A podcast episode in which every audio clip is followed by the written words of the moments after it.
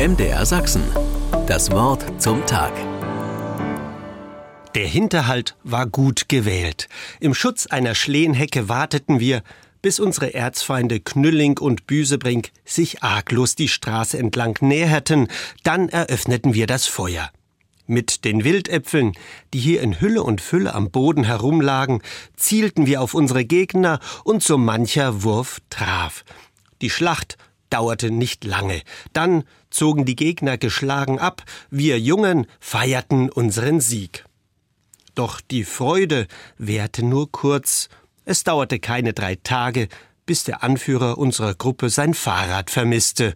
Es wiederzufinden war nicht allzu schwer. Auf dem nahen Spielplatz hatten wir es schnell entdeckt. Das Problem, es war mit einem fremden Zahlenschloss oben an der Querlatte der Schaukel aufgehängt worden. Wir schäumten vor Wut. Das rief nach Rache.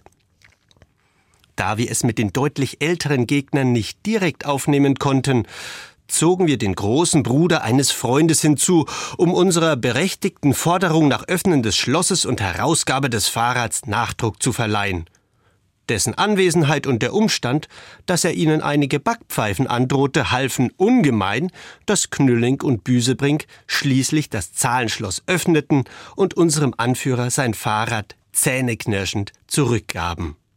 Dann trollten sie sich von dannen, allerdings nicht, ohne uns noch einmal darauf hinzuweisen, dass sie sich schon darauf freuten, uns beim nächsten Mal wieder ohne unseren großen Beschützer anzutreffen. Zugegeben, das ist nur eine Kindheitserinnerung, allerdings die Spirale von Gewalt und Gegengewalt, von Aggression und Rache war auch uns vertraut. Ein Dilemma, vor dem, wie mir scheint, auch die Großen dieser Welt nicht gefeit sind. Auge um Auge und die ganze Welt wird blind sein.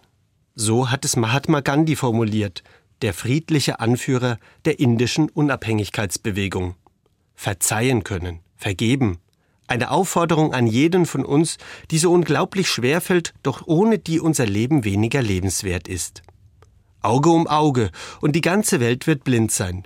Ich denke, jeder von uns findet in seinem Alltag genug Gelegenheiten, sich selbst zu entscheiden, ob es dazu kommen muss.